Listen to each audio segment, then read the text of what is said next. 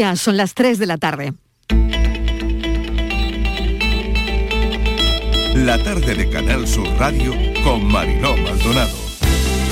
En las primeras 24 horas se han gestionado 85.389 citas de menores entre 9 y 11 años para ponerse esta primera dosis. Y la previsión es que podamos poner las 266.000 vacunas que hemos recibido para menores de 12 años antes de Navidad. Se están concediendo en otros sitios, pero hemos preferido esperar a ver cómo llegaba la solicitud y a, a raíz de eso estudiarla, valorarla y pronunciarnos. Es una propuesta que además hace muchos años al Mediterráneo, como decíamos desde el principio, eh, ha primado la sostenibilidad medioambiental, pero no la social y la laboral, y además el esfuerzo que han hecho los prestadores durante mucho tiempo para recuperar sus caladeros, y estamos muy decepcionados y ha sido el resultado muy positivo, lo quiero valorar muy positivamente. Por desgracia, en lo que se refiere al, al, segundo reglamento, al reglamento mediterráneo, la conclusión, en mi opinión, no ha podido ser tan positiva, razón por la cual no lo hemos podido apoyar. Me voy con ese con esa satisfacción de, del deber cumplido y sabiendo siempre que quedan muchas cosas pendientes. Pero mirad, tengo la absoluta tranquilidad que los compañeros y compañeras que tengo aquí van a culminar el mandato con el cumplimiento más alto esta respuesta del gobierno a todas estas gestiones que venimos haciendo desde hace dos años, pues finalmente tienen fruto. Ahora hace falta que después en esta carrera, en esta competición, que a lo mejor hay alguna candidatura más, eh, hay que ganar a Minápolis y ganar a cualquier otra ciudad que haya. ¿no? Yo espero que trabajando conjuntamente el gobierno de España, la Junta de Andalucía, que ha estado en esta materia siempre también apoyando este proyecto y nosotros consigamos ganar en esa competición. Alegría, la claqueta PC la hija de la Loma Blanca PC. La vida era eso, de la vida era eso AIE. Y Sevillanas de Brooklyn de Pecado Films.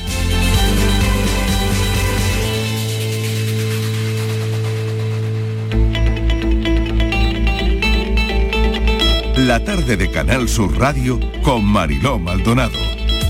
Siguen los días inusuales de diciembre. Acaban de oír los sonidos del día en nuestra línea de audios, los protagonistas de la actualidad y todo lo que ha ocurrido hasta esta hora. ¿Qué tal? ¿Cómo están? Todo listo para la vacunación pediátrica mañana.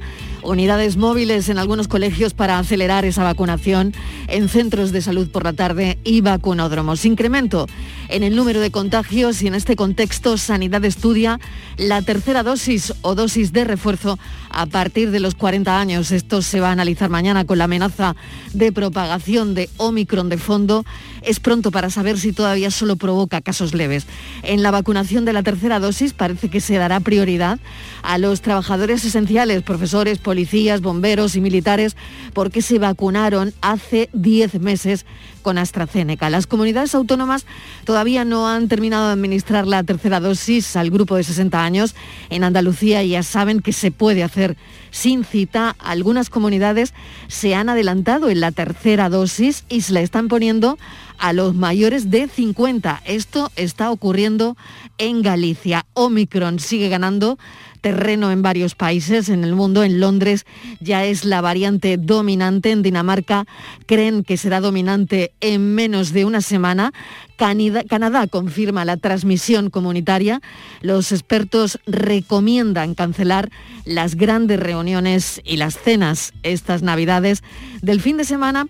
Sumamos más contagios, 3.295 nuevos positivos, 7 fallecidos, 203 casos por cada 100.000 a 14 días. Hoy hay más ingresos hospitalarios. Otro asunto que hemos venido contando durante toda la mañana, España ha rechazado parcialmente el acuerdo de pesca en Bruselas para 2022.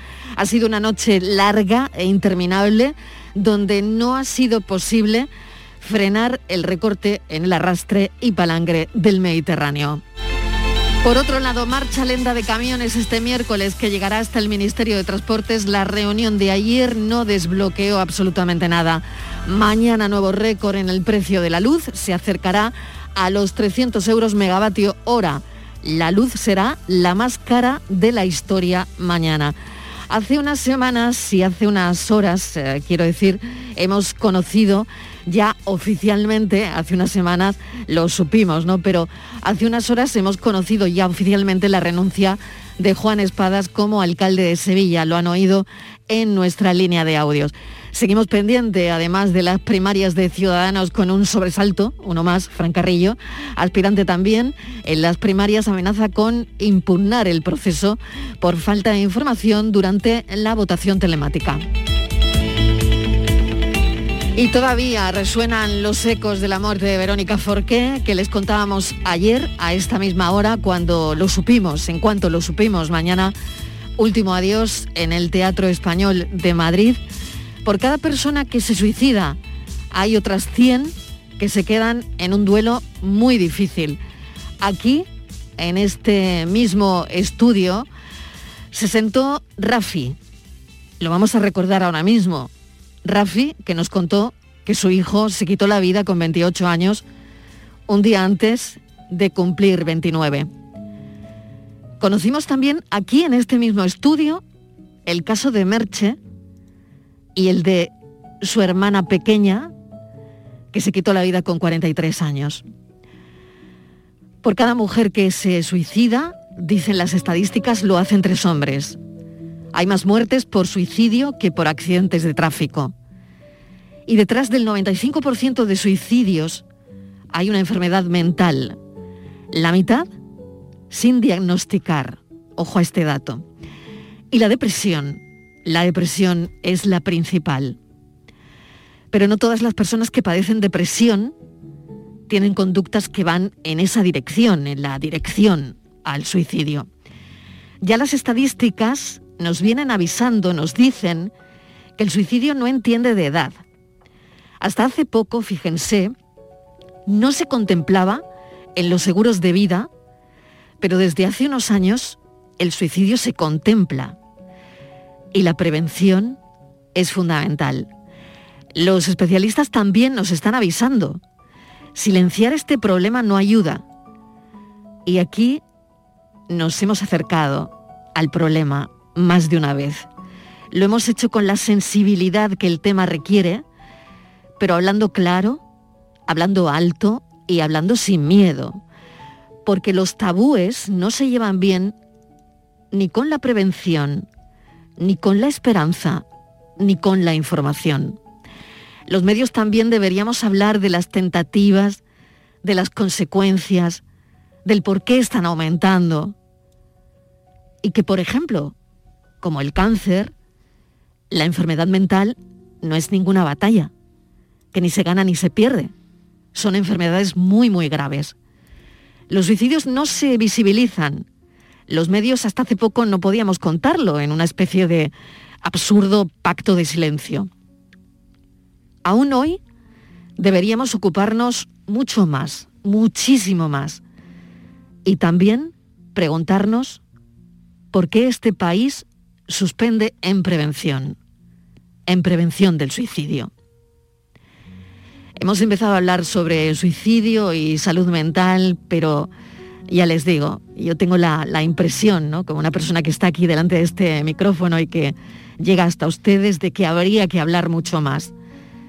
También incluso fíjense del coste de algunos programas de televisión con mucha crítica destructiva, que después todo eso se traslada a las redes sociales e incluso del propio bullying dentro de las redes sociales y de la mofa de algunas personas que están pasando por una dura enfermedad mental, aunque no la hayan hecho pública, aunque no la hayan declarado. ¿no? En fin, aquí hay mucho que analizar. Les vamos a poner voz a todo esto. Hemos mm, elegido un extracto de unas entrevistas que hicimos en la tarde y que conectan muy bien con todo lo que está ocurriendo. Son historias anónimas y estas son. Yo primero te reitero las gracias al Canal Sur ¿no? por, por hacer visible este problema, por ayudarnos, ¿vale? Porque a mí cuando me pasó lo primero que me llamó la atención fueron las cifras. y, esto, si esto pasa de forma tan frecuente, ¿no? Como que no se habla. Entonces, bueno, el caso de, Ana, de, mi hermana, eh, la pequeña, tenía 43 años, pero es mi hermana pequeña, y bueno, ella sufría de depresión, de depresión mayor, y a lo largo de su vida había tenido más episodios. Pero bueno, estaba tratada, estaba diagnosticada, los anteriores los superó muy bien, porque además era, mm, se tomaba muy en serio todas las recomendaciones, ¿no? Y miraba mucho por, por ello y tenía mucho interés, evidentemente, en salir. Hmm. Pero esta última le costó más trabajo. Entonces estuvimos ahí pues casi un año intentando pues, pelear, cambiando de tratamiento, uno no le funcionaba, cambiando de, especialistas, ¿no? sobre todo mm. el tema de psicólogos, ¿no? Y bueno, al final no pudo ser, no pudo ser. Ella se cansó. Lo intentó y yo sé que lo intentó y tenía una lucha interna y, y al final le pudo. Hay una cosa que, mm, bueno, hemos contado aquí, lo, lo hemos dicho, ¿no? Que por cada persona que se suicida hay otras 100 que se quedan en un duelo muy difícil, ¿no? Y me imagino que haciéndose muchas preguntas de por qué no me he dado cuenta, de... Mm, me estáis afirmando con la cabeza, ah, quiere decir que, que, esto, esto una lo piensa, ¿no? Bueno, no, la cabeza no para. La cabeza no para de hacerse preguntas de por qué, de si hubiera hecho esto, si hubiera hecho lo otro, y la vez que le dije esto y no le tenía que haber hecho y a lo mejor le tenía que haber dicho. Y es un sentimiento y, y unas preguntas continuas en tu cabeza, desde que te levantas hasta que te acuestas.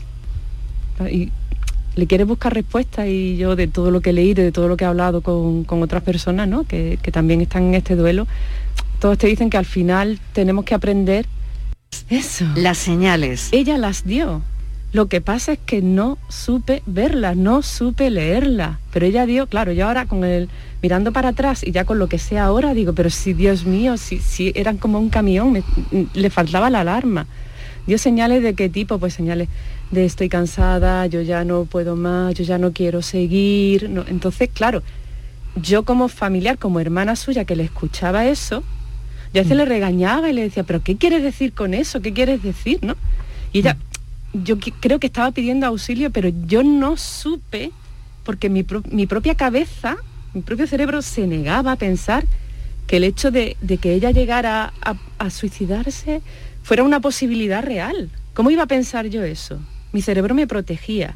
Entonces, yo pienso que si yo hubiese estado más informada del tema del suicidio, del tema de las señales, de que, de que es una posibilidad que es mucho más real de lo que todos nos pensamos, hmm.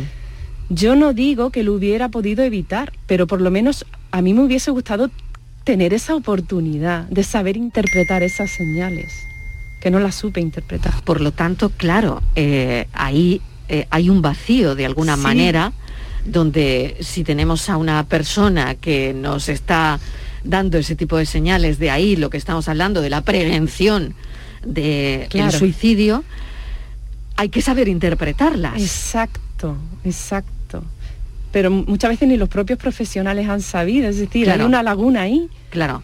Que hay que cubrir. Claro. Hay que cubrir. Rafi, en tu caso, ¿había señales también?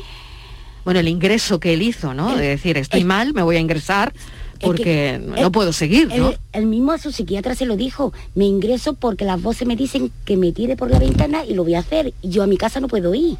Estaba esperando un hijo. Sí. Hmm. Que lo habían buscado porque él, estando con su medicación bien y todo, mm, él hacía su vida normal.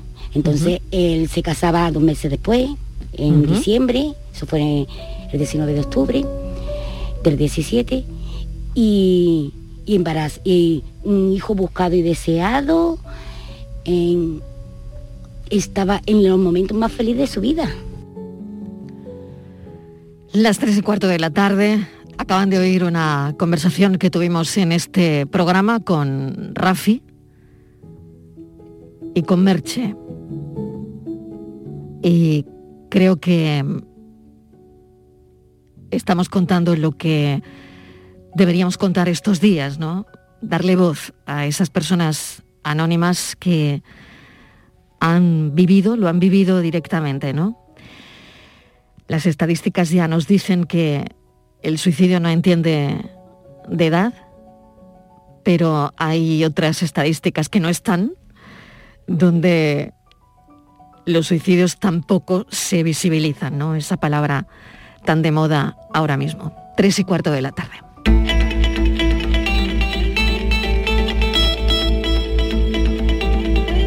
La tarde de Canal Sur Radio con Mariló Maldonado. Otros asuntos queremos destacar de la actualidad y hace unos días a mí me llamó la atención poderosísimamente una información que tiene que ver con los jueces de paz. Ya saben que en Andalucía hay muchos pueblos con, con algunos, ¿no? Eh, jueces de paz en peligro de extinción. El Ministerio de Justicia prevé la desaparición de los jueces de paz en favor de unas oficinas de justicia. Claro, queríamos saber cómo, cómo lo han tomado ellos y cómo lo están viviendo los jueces de paz.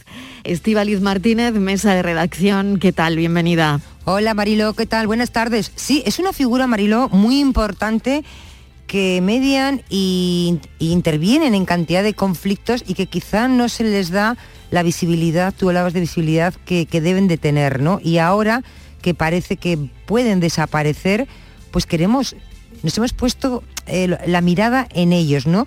Porque eh, ¿Quién es un juez de paz? Funcionan en, los municipios, no son jueces eh, profesionales, es decir, no pertenecen a la carrera judicial, eh, no tiene que ser licenciado en Derecho, tampoco tiene que superar ninguna oposición, eh, tiene que ser mayor de edad, tiene que ser español, saber leer, escribir. Y es elegido Mariló por el ayuntamiento, por el alcalde de ese ayuntamiento, por un periodo de cuatro años que es el periodo en el que el alcalde va a estar eh, en ese municipio. Y es el alcalde el que suele elegir al, juez de paz. ¿Qué hace un juez de paz? Pues normalmente Mariló auxilia al resto de, tribunales. Por ejemplo, pues suele notificar actos judiciales cuando eh, el destinatario se encuentra en el territorio donde está ese juez de paz también celebran, y hay, para eso muy importantes, los actos de conciliación. Aquí lo que intenta un juez de paz es buscar el acuerdo entre las partes sin la necesidad de que esa discrepancia pues acabe eh, en un juicio, ¿no? También Mariló realiza labores de protección de pruebas. Por ejemplo, en un accidente de tráfico, el juez de paz estaría presente para garantizar que no desaparezcan pruebas y que se pongan pruebas que se pongan después a disposición judicial de, instrucción. Así que son, incluso pueden llegar a, casar, Mariló, eh, muchísimas cosas, ¿no? Eh, lo que hace un juez de paz que parece que esto va a desaparecer y lo que van a poner sería una oficina de un ministerio dependiente del Ministerio de Justicia y, y no sabemos si el resultado va a ser el mismo. Vamos a hablar con uno de ellos. Hemos buscado y localizado, Estíbaliz Martínez ha localizado esta misma mañana a un juez de paz en el municipio de Cádiar, en Granada. Se llama Francisco Caña y vamos a hablar inmediatamente con él. Cumple 90 años el día de Nochebuena, el 24 de diciembre. Dicen que es el juez de paz más longevo de este país Francisco Caña, bienvenido, ¿qué tal? ¿Cómo está? Hola, buenas tardes. Pues mire, aquí estoy muy tranquilito esperando hacerle el comentario que ustedes me vayan indicando. Muy bien. Y el mismo que, que yo sé también más o menos. Que quiere decir que si quiere que empiece a decir algunas cosas, pues no me importa. Claro que sí. En su despacho tiene usted un letrero que pone justicia y paz. Efectivamente, sí, sí. ¿Quién lo puso? Francisco. Pues, eh, lo puse yo hace ya más de 35 años. Y ahí, pues ahí sigue, ¿no? Llevo ya más de 40 años que eh, al servicio de mi pueblo, que es me lo ha dicho usted, y en fin, estoy satisfecho de haber cumplido hasta ahora todos los requisitos más o menos para ayudarle a, a la gente mayor y más joven de esta localidad en todo lo que pueda yo hacer, hacerle a ellos. Muy bien, Francisco. ¿Y, ahora mismo tiene muchos casos que resolver?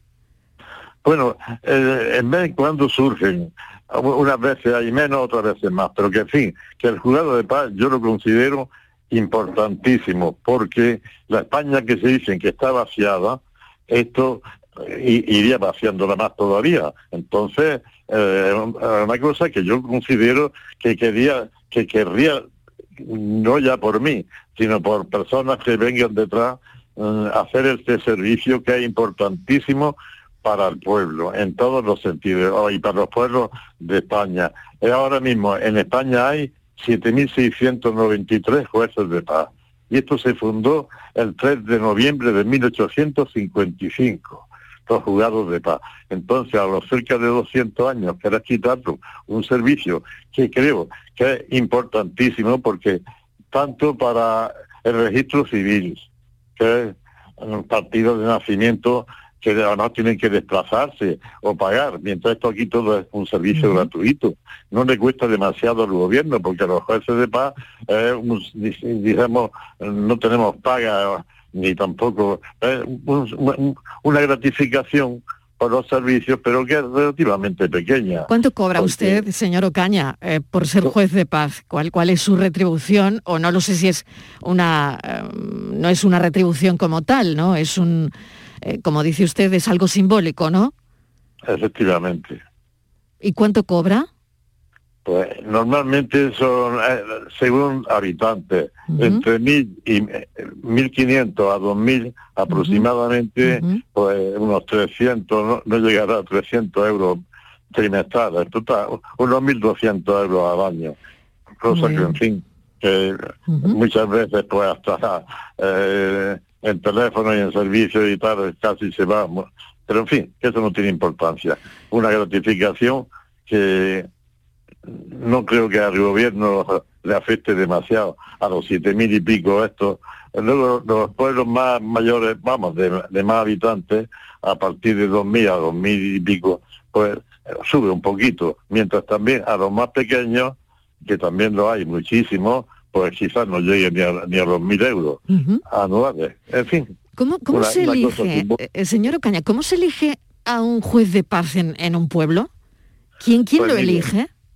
Pues antiguamente, cuando yo empecé, mm. hace ya 40 o 41 años, eh, había una terna que era el sacerdote, el alcalde y el comandante de puesto de la Guardia Civil, los que mandaban a una persona que fuera, pues, normalmente sin problema, eh, que el pueblo lo apreciara un poco, y vamos, lo apreciara, que fuera consecuente de, de, su, de la labor que se le presentaba. Entonces, estos tres señores mandaban al gobierno civil una terna, o, en fin, o, la persona que veían ellos más indicada para este servicio, y luego pues el gobierno civil lo aprobaba y ya, uh, en fin, le daban ya la, categoría de juzgado de, de juez de paz. y luego después, hace ya, no sé si unos 20 años o 22 o 23, ya pasó esto a los ayuntamientos. Para que normalmente yo pienso que sería para que el alcalde que fuera de un partido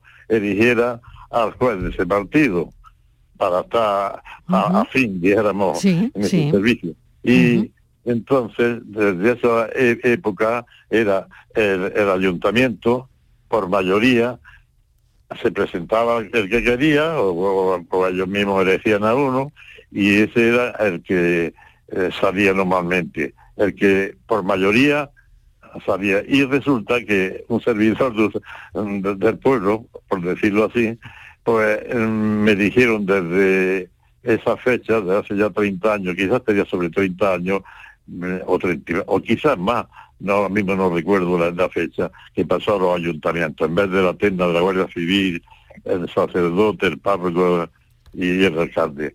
Y a, partir de esa fecha, pues mm, el alcalde cada cuatro años, que, es cuando salen los alcaldes, lo mismo que los, que los jueces de paz, pues eligían a uno. Y yo, en fin, no sé si tengo más virtudes o menos, pero que lo mismo la derecha que la izquierda, había un, 12, 8, 10 alcaldes distintos de aquí mm. en Cádiz ha sido el Partido Socialista y el Partido Popular, como casi en toda España. Bien, pues me han elegido a mí. Unas veces los socialistas, otras veces los populares. Cosa que yo agradezco a todos ellos por, haber confiado en, en esta persona. Muy bien. Bueno, no sé qué le parecerá a usted, eh, pues esto que, que- está ocurriendo, ¿no? Que parece que efectivamente están en peligro de eh, extinción. Justicia dice que quieren evolucionar de alguna manera la justicia, de alinearla ¿no? con la transformación, con las nuevas tecnologías, eh, que, que sea un servicio más accesible, sostenible, eficiente. Eso es lo que eh, alegan, Pues sí, ¿no? Para eh, esta eh, renovación. No sé qué piensa así. usted. Ellos opinarán así, pero nosotros, los que ya llevamos esta eh, trayectoria tan grande de años y de servicio, creo que el juzgado de paz no debería de desaparecer. No lo digo por mí, sino por el servicio de los pequeños pueblos a sus vecinos. Mira, ofrecen, ofrecemos un servicio releva- relevante, relevante en, en materia de, de cooperación a los juzgados de primera instancia y de instrucción. En fin, que yo diría el primer esca- eh, el eslabón o la primera escalera que sube el peldaño de la justicia. Yo diría eso.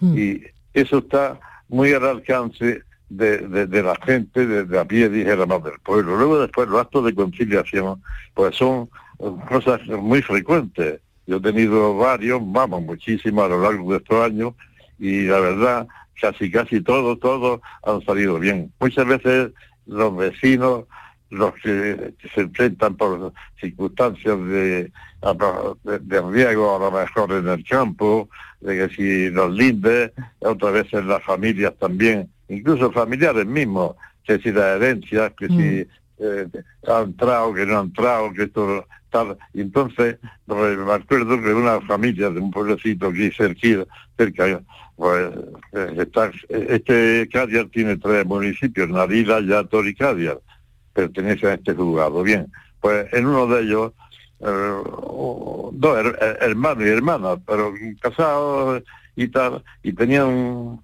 un conflicto entre ellos por una herencia de los padres que estaba y no estaba muy clara, total, que querían, y yo cogí y digo, mira, vamos a ver, y la verdad, me quedé muy satisfecho porque salieron contentos los dos de, de- de una tramitación que ahora tendría que haber ido al lugar de instrucción, con los gastos, con las cosas, ya allí, aquí hay más familiaridad, diría yo. Claro. Allí- Ese es el allí- éxito, Francisco, ese es el éxito, lo que nos está contando, ¿no? Que al final eh, las partes lleguen a un eso.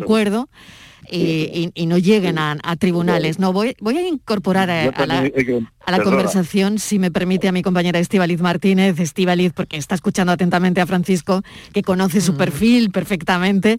Adelante, Estivaliz. Eh, hola, señor Ocaña, muy buenas tardes. Que sepa que nos tiene impresionados a todos de, de todo lo que nos está contando.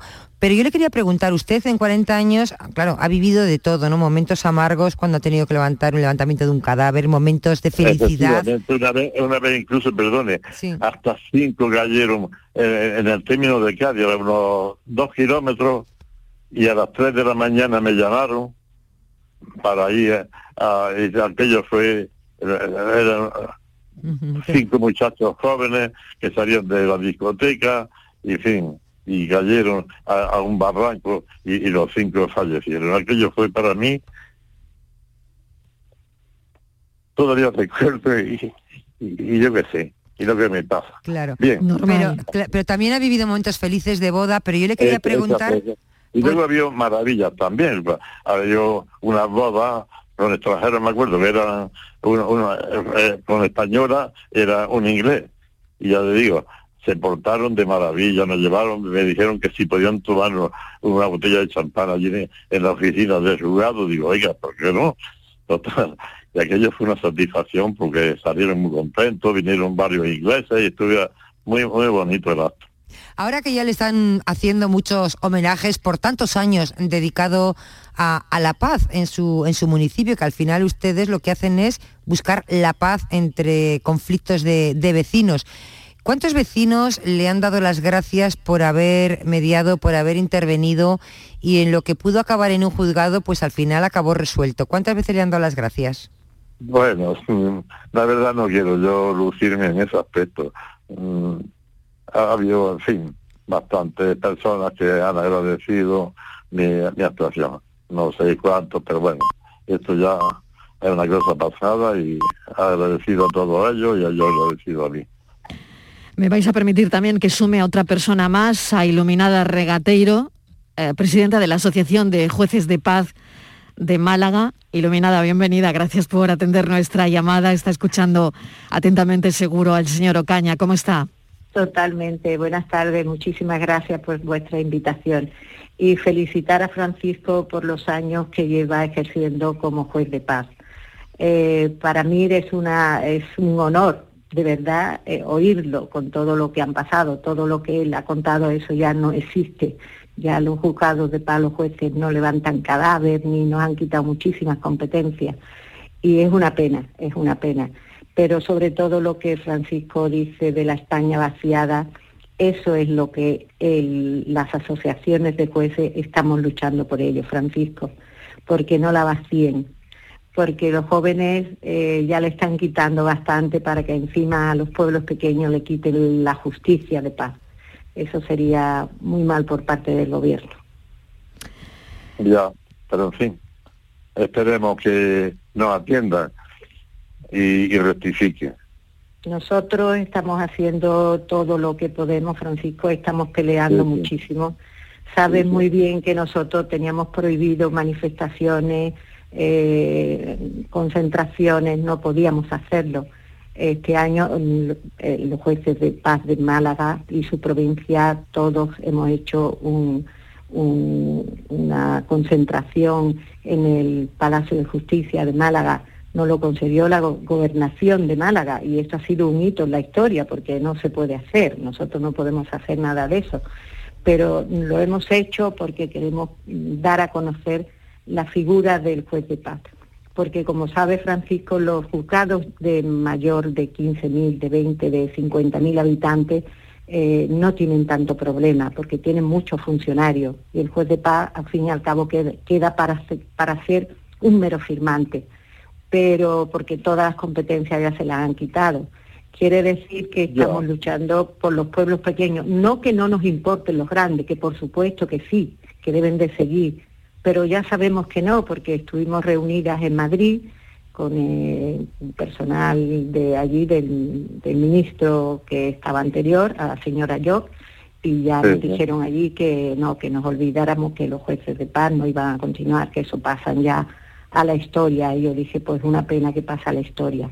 Pero si pasa, que pase con dignidad y que se les reconozca los años de servicio que hemos tenido todos y que, bueno, y bueno, pues la nueva ministra está en la misma línea, como ya sabe Francisco, eh, incluso eh, nos hemos enterado por prensa de que ya no tenemos nada que hacer, o sea que... Pues sí, señora Regateiro, eh, bueno, yo lo hablaba hace un momentito, ¿no? Con, pues con nuestro invitado, ¿no? Con el señor Ocaña, y, y bueno, hablaban, ¿no? Sobre evolucionar de, alguna manera la justicia, ¿no? De alinearla con, esa transformación del programa de justicia 2030, en fin, y no lo sé, al final esto no contenta a todo el mundo.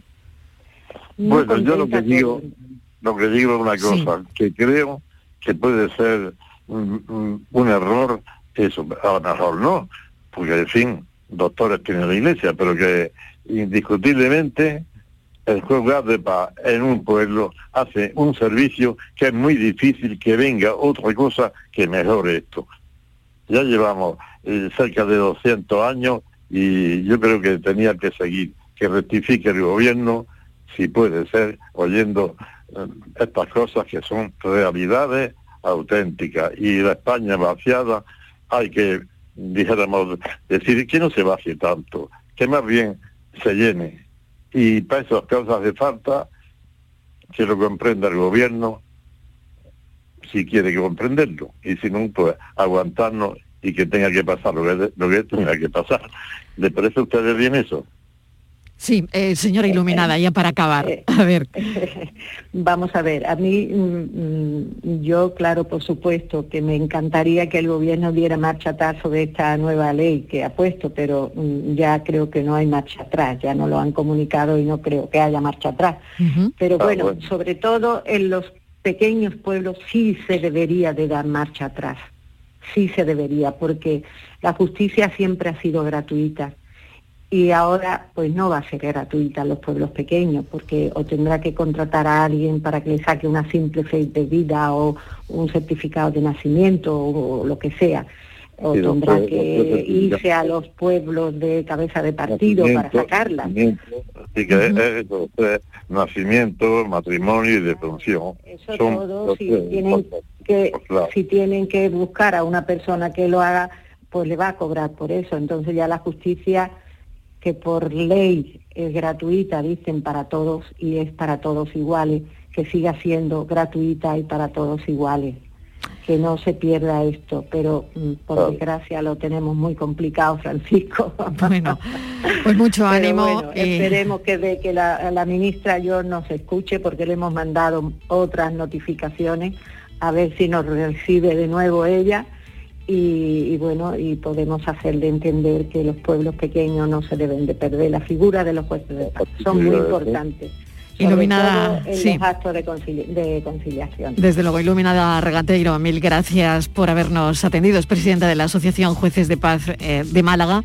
Y gracias también a Francisco Ocaña. Francisco, muchísimas gracias. Lleva usted ahí más de 40 años, sigue en activo, solucionando cosas que, que a veces bueno, pueden resultar difíciles, pero con mucha mano izquierda lo ha hecho.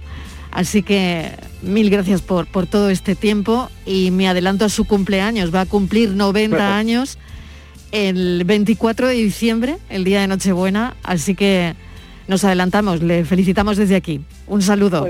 Yo, también lo felicito ¿eh? Francisco muchas felicidades Que digo que me están emocionando un poco.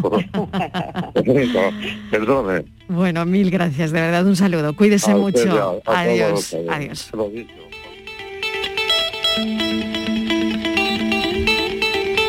Nos vamos un momentito a publicidad y a la vuelta hablamos de cine porque hoy se han presentado los finalistas de los primeros premios Carmen de la Academia de Cine de Andalucía. La tarde de Canal Sur Radio con Mariló Maldonado. También en nuestra app y en canalsur.es. Hay un sentido con el que no nacemos. Vive en el alma de la gente. Tiene más fuerza que el mar, más que las corrientes. Sentir que puedes cuando otros dudan de que puedas. Dejar de oír las dudas que hay ahí fuera y así escuchar lo que susurra tu alma. Y en la oscuridad, ver solo luz. Ver solo calma. Es la actitud la que nos hace capaces. Grupo Social 11. Feliz Navidad. Aquadeus, ahora más cerca de ti, procedente del manantial Sierra Nevada, un agua excepcional en sabor, de mineralización débil que nace en tu región. Aquadeus Sierra Nevada es ideal para hidratar a toda la familia y no olvides tirar tu botella al contenedor amarillo. Aquadeus, fuente de vida, ahora también en Andalucía. Hay un lugar mágico donde se juntan tradición, cultura y arte. El Museo de Belén es más grande del mundo. Ven, no te lo puedes perder. Te esperamos donde el Belén se hace arte. Museo Internacional de Arte Belenista en Mollina, Málaga. En la Universidad Internacional de Andalucía estamos especializados en posgrado y formación permanente desde hace más de 25 años. Estamos especializados en hacer que nuestro alumnado crezca profesionalmente, en formarle a la medida de sus necesidades. Estamos especializados en especializarte. Descubre más en unia.es. Oye tú, mira la casa rural que acabo de pillar para Nochevieja. Todos los colegas juntos ahí. ¿Qué dices? Yo no puedo. Me toca en casa de mis suegros, que vamos a llevarles los cupones del sorteo del cupón extra de Navidad de la 11. Pues se los mandamos en un taxi, si mi hermano es taxista. Espera, espera, que le llamo. En Navidad, qué bello es repartir. Cupón extra de Navidad de la 11. El 1 de enero, 75 premios de 400.000 euros y más de 910.000 cupones premiados. Compra ya tu cupón. 11. Juega responsablemente y solo si eres mayor de edad. En el año 2018, la Organización de las Naciones Unidas para la Alimentación y la Agricultura, la FAO, reconoció la producción de la uva pasa de la Axarquía en Málaga como sistema importante del patrimonio agrícola mundial. Venga a conocer el cultivo de la uva moscatel, los paisajes y el patrimonio de la Axarquía. Consejería de Agricultura, Ganadería, Pesca y Desarrollo Sostenible. Junta de Andalucía.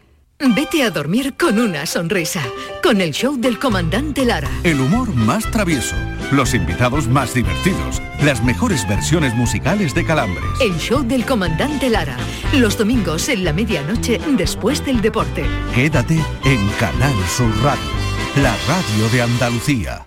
Canal Fiesta ha cumplido 20 años. Y el día 15 de diciembre lo vamos a celebrar a lo grande en el Auditorio Riveras del Guadaira. Nos acompañarán los mejores artistas andaluces. Estarán Vanessa Martín, Pablo López, El Arrebato, Antonio José, David de María, Merche, María Pelae y Manuel Carrasco. con Pastora Soler y Manu Sánchez como presentadores. ¿Y a ti?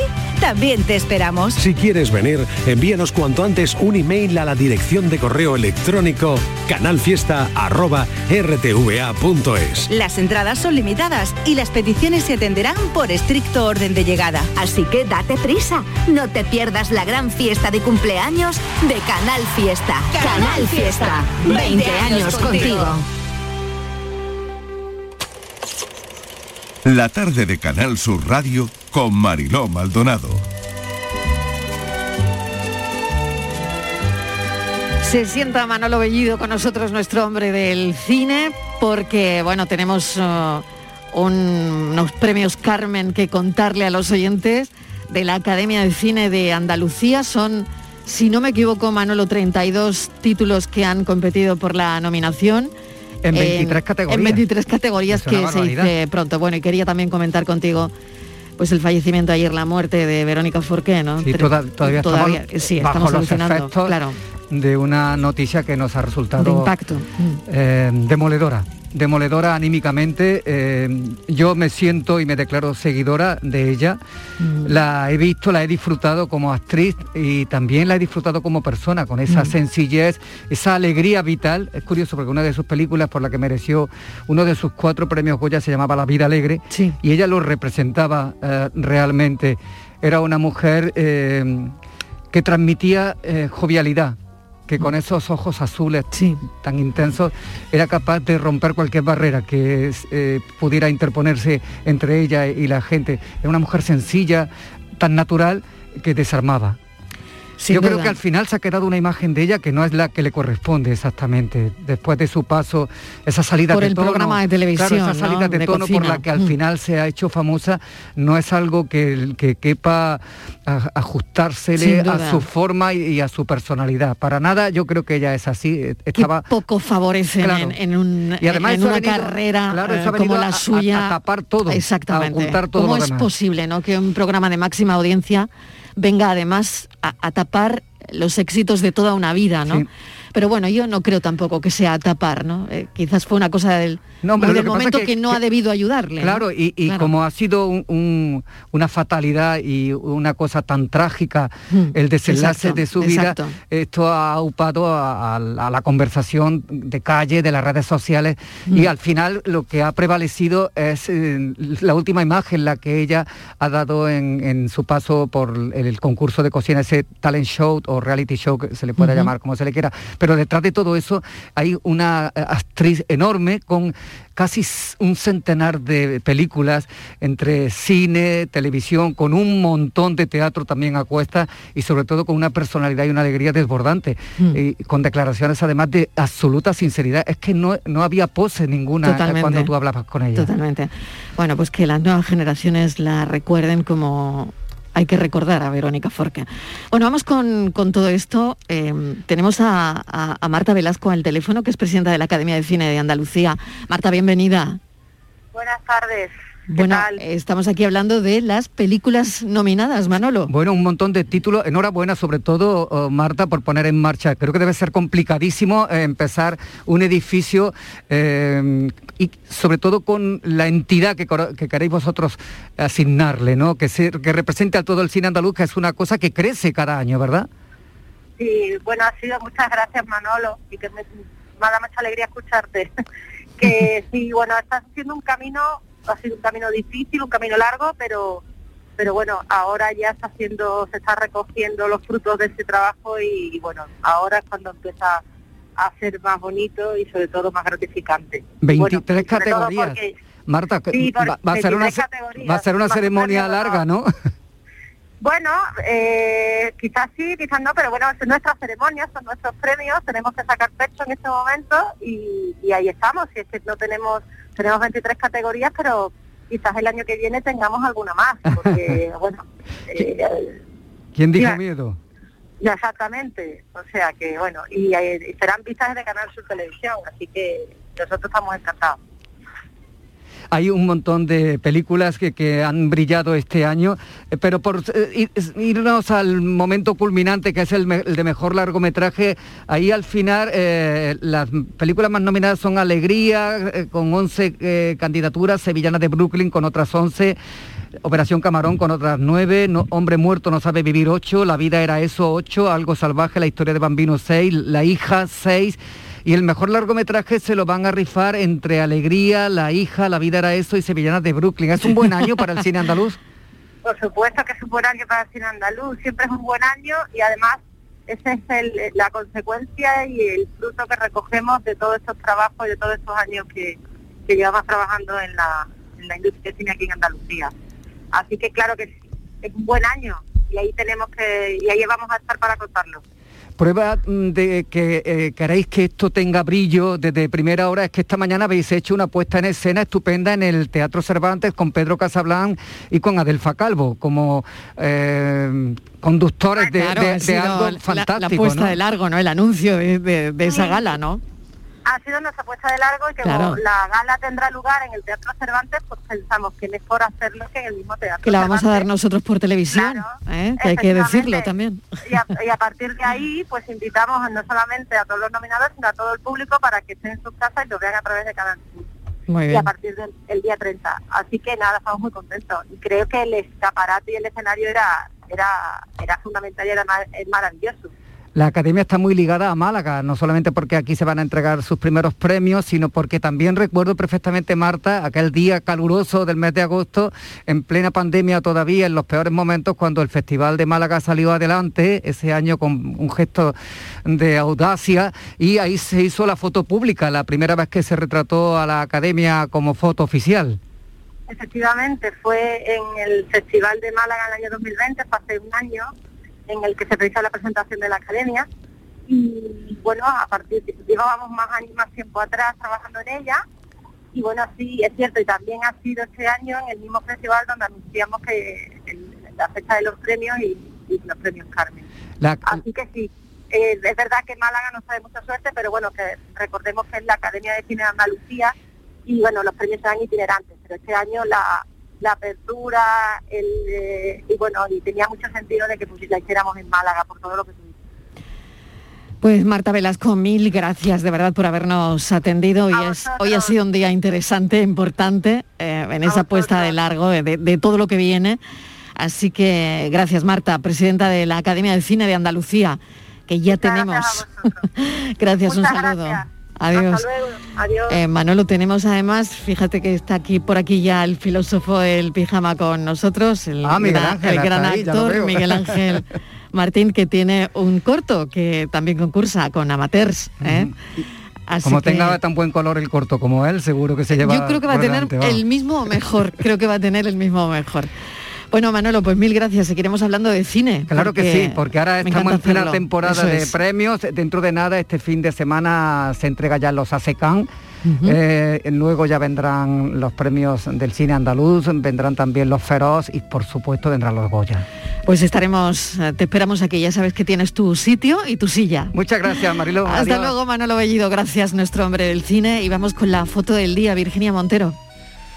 Pues la imagen de hoy es la propuesta por Miguel Gómez, fotoperiodista freelance. Su trabajo le ha llevado a diferentes lugares del mundo para hacer reportajes y cubrir noticias.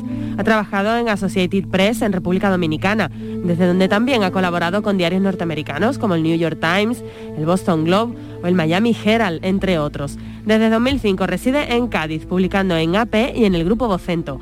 Ha participado en muestras colectivas e individuales, así como en proyectos audiovisuales y libros. Imparte talleres fotográficos y consultorías sobre fotografía política. Y ya saben nuestros oyentes que pueden ver la foto del día en nuestras redes sociales. En Facebook, La Tarde con Marilo Maldonado y en Twitter, arroba La Tarde Mariló. Como he dicho en otras ocasiones, los estadounidenses cuidan al detalle el impacto y la repercusión de las imágenes y tienen probablemente en la política su más vistoso escenario. La creatividad es esencial, pero el decorado ayuda y bastante. De ejemplo esta foto de Andrew Harnick de AFP en los funerales de Bob Dole en el Capitolio. Pongámonos en situación. Foto del ataúd tomada totalmente desde arriba. El ángulo cenital, el orden concéntrico de todos los elementos, la separación entre los asistentes por temas pandémicos en círculos perfectos y el color ocre del suelo.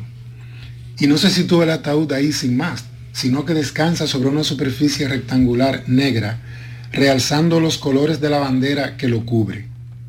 No creo que otro ángulo destaque mejor el conjunto, pero sin duda es prueba de que forma parte de una cultura visual, de una manera de ver el mundo y más importante, de que el mundo les vea a ellos. Fotoperiodistas que eligen su imagen del día aquí en la tarde. La tarde de Canal Sur Radio con Mariló Maldonado también en nuestra app y en canalsur.es. Sevilla. Canal Sur Radio. ¿Sabías que no tienes por qué convivir con el dolor? La Clínica HLA Santa Isabel te ayuda a aliviar tus molestias con su nueva unidad contra el dolor. Este nuevo servicio ofrece tratamientos para el dolor crónico como hernias discales, dolor lumbaro cervical, cefaleas, trigémino, artrosis y otras patologías. Pide tu cita en la Clínica Santa Isabel al 954-570-004 en Luis Montoto 100. HLA Santa Isabel cuida de ti. Son buenos momentos, son risas, es gastronomía, es un lugar donde disfrutar en pareja, en familia o con amigos, es coctelería, es obsesión por cuidar cada detalle. Nuevo burro Canagliabaran Resto en Tomares. Son tantas cosas que es imposible contártelas en un solo día. ¿Conoces un taller de confianza? Claro, Vía al Sur, taller especializado en carrocería, mecánica y electricidad, que trabaja con todas las compañías. Además, ahora te regalan un chaleco sin mangas con cualquier reparación. ¿Y sabes dónde está? En Alcalá de Guadaira, calle La Red 92 para cualquier reparación y en Avenida Fernández Murube 18 solo para carrocería. Vía al Sur, el taller de tu vehículo. Pasa tus noches con la radio, con la noche de Canal Sur Radio con Rafa Cremades. Entrevistas, sorpresas, actualidad, música, diversión y todo lo que te imagines que puede tener el mejor club en un programa de radio. Hola, soy Rafa Cremades. ¿Qué tal estáis? La noche de Canal Sur Radio con Rafa Cremades. De lunes a jueves, pasada la medianoche. Quédate en Canal Sur Radio, la radio de Andalucía. La tarde de Canal Sur Radio con Mariló Maldonado. Estos son nuestros teléfonos 95 1039 105 y 95 1039 16. Es martes y viene José Carlos Cutiño, delegado de la OCO en Andalucía. Ya está preparado para hablarnos eh, de todo lo que tiene que ver con el consumo. Yo tengo que poner sobre la mesa el titular que me ha impactado hoy en cuanto a cesta de la compra se refiere y son los 80 euros el kilo de besugo. Yo esto no lo he visto en los días de mi vida. José Carlos Cutiño, ¿qué tal? Bienvenido. Hola, hola, buenas tardes. Pues sí, de verdad que creía que no era ¿verdad? verdad. Precio histórico más que histórico. Bueno, el precio de la luz de mañana también será histórico, pero Claro. 80 euros el kilo de besugo. Es que va todo de la mano, es que va todo de la mano. Eh, esto ya lo estábamos viendo venir, nosotros hacemos todos los años nuestro control de precios navideños, normalmente tomamos un primer control eh, a finales de noviembre que nos sirve para saber cómo están los precios respecto al año pasado antes de ver cómo les va afectando la proximidad de la Navidad. Y la primera referencia de este año ha sido un porrazo, pues en todos los morros, eh, una subida media en los 15 productos que nosotros evaluamos, productos, pues mira, está, está el besugo, pero también está el cordero lechal, el redondo de ternera, la pularda, el pavo, el jamón ibérico, la lombarda, piña, la lubina, la merluza, las angulas, los langostinos, los percebes, las almejas y las ostras. Pero es que las subidas han sido realmente en la mayoría de los productos escandalosa. Eh, tenemos subidas en las angulas respecto a los precios del año pasado de un 53%, las almejas un 36%, las ostras un 28% y el cordero lechal un 22, el besugo, que, fíjate lo que te ha llamado la atención, es el que menos ha subido, que solo ha subido un 15. Así que imaginemos cómo está el patio de los precios. Virginia. En, total, sí, un 8% de media con respecto al año pasado, que es una Sí, bueno, a mí me ha parecido escandaloso. Histórica, Un besugo de un kilo, 80 pavos, ya me contará. No lo sé. Las almejas han subido, por ejemplo, un 36%, las otras un 28%. Pero hay otros productos, José Carlos, que no han variado tanto de precio. Por ejemplo, a pues lo mejor el jamón, los langostinos. Sí, sí, ¿no? A los que somos aficionados quizás a cosas menos, menos exóticas, pues, pues nos viene bien, ¿no? Esos langostinos, ese jamón ibérico, la lombarda, apenas han variado. Bueno, ha, habido incluso alguno que ha bajado. Fijaros, los percebes que el año pasado pegaron un subidón tremendo, eh, este año han bajado un 27%, la merluza ha bajado un 16%, habrá que pensar en cambiar de pescado, el besugo por la merluza, y, la pularda o el redondo de ternera están en torno al 5, 5 o 6% de bajada pero como veis, eh, las bajadas son en porcentaje mucho mm, más pequeño que el caso de, de las subidas. Y lo normal también, ojo, es que esto vaya cambiando conforme se vayan acercando las fechas navideñas, que es realmente lo que solemos comprobar año tras año. O sea, que bajan menos, los que bajan de precio bajan en menos porcentaje que los que suben, que lo hacen mucho más. Desde luego, eso es lo que provoca esa, esa subida histórica. Se veía venir porque además, eh, bueno, aquí la, comentaba antes Mariló, la luz tiene mucho que ver, eh, los carburantes tienen mucho que ver, el IPC está disparado, eh, entonces esto era algo oh, previsible. Quizás no nos esperábamos una subida tan escandalosa en algunos productos. Vamos a ver cómo se comporta de aquí a Navidad.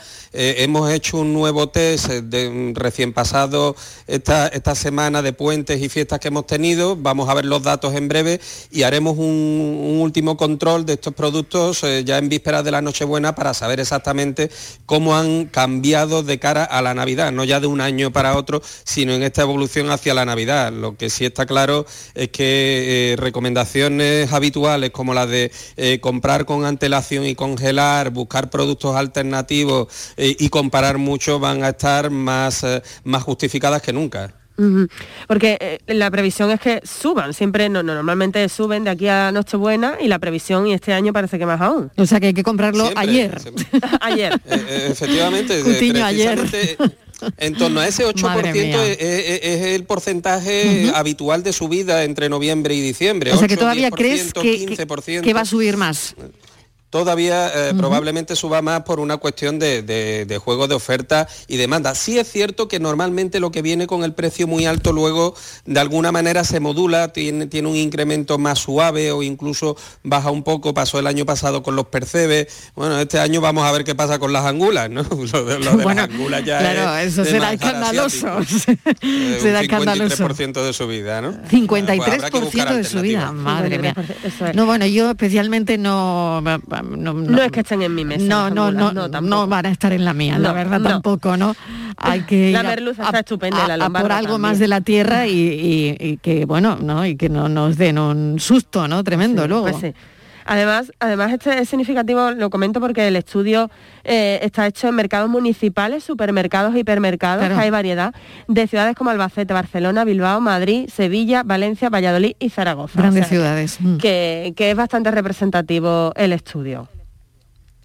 Pues sí, es lo que se busca precisamente y, no dedicarnos solo a un formato comercial, realmente esto es lo que hay en el mercado. ¿no? Eh, los precios vienen además de origen y por lo tanto es lo que nos vamos a encontrar. Si es cierto, y, eso lo decimos muchas veces, que entre distintos establecimientos, distintas cadenas, distintos mercados, incluso entre tiendas diferentes de una misma cadena, suele haber diferencias. Por eso sacamos además ese estudio del que ya hemos hablado, anual de supermercados y tal, ¿no? Eh, eh, que tan reveladores. Bueno, pues vamos a también adelantar las compras, eh, pero porque necesitamos tiempo sobre todo para comparar, buscar ofertas y, ir preparando una mesa, mm, oye, pues lo más ajustada y razonable posible, porque por mucho que queramos hacer un, esfuerzo con motivo de las fiestas y más un poco en, la situación que estamos, que, todo invita a tratar de, buscar una satisfacción, pues, pero que nos salga lo más barata posible.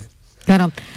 Bueno, pues José Carlos, ya tienes esa voz mucho mejor, más clarita, ¿eh? Eh, vamos ya mejor, ¿no? Afortunadamente, pues sí, sí. Ya estamos afortunadamente fuera de, de periodos conflictivos de aislamiento y esas cosas y Sí. muchísimo mejor. Bueno, eh, ah, me imagino que como, como todo, ¿no? Ha- han sido momentos de, de aislarse, pero, pero nada, ya, ya estás haciendo, ya has salido de tu aislamiento.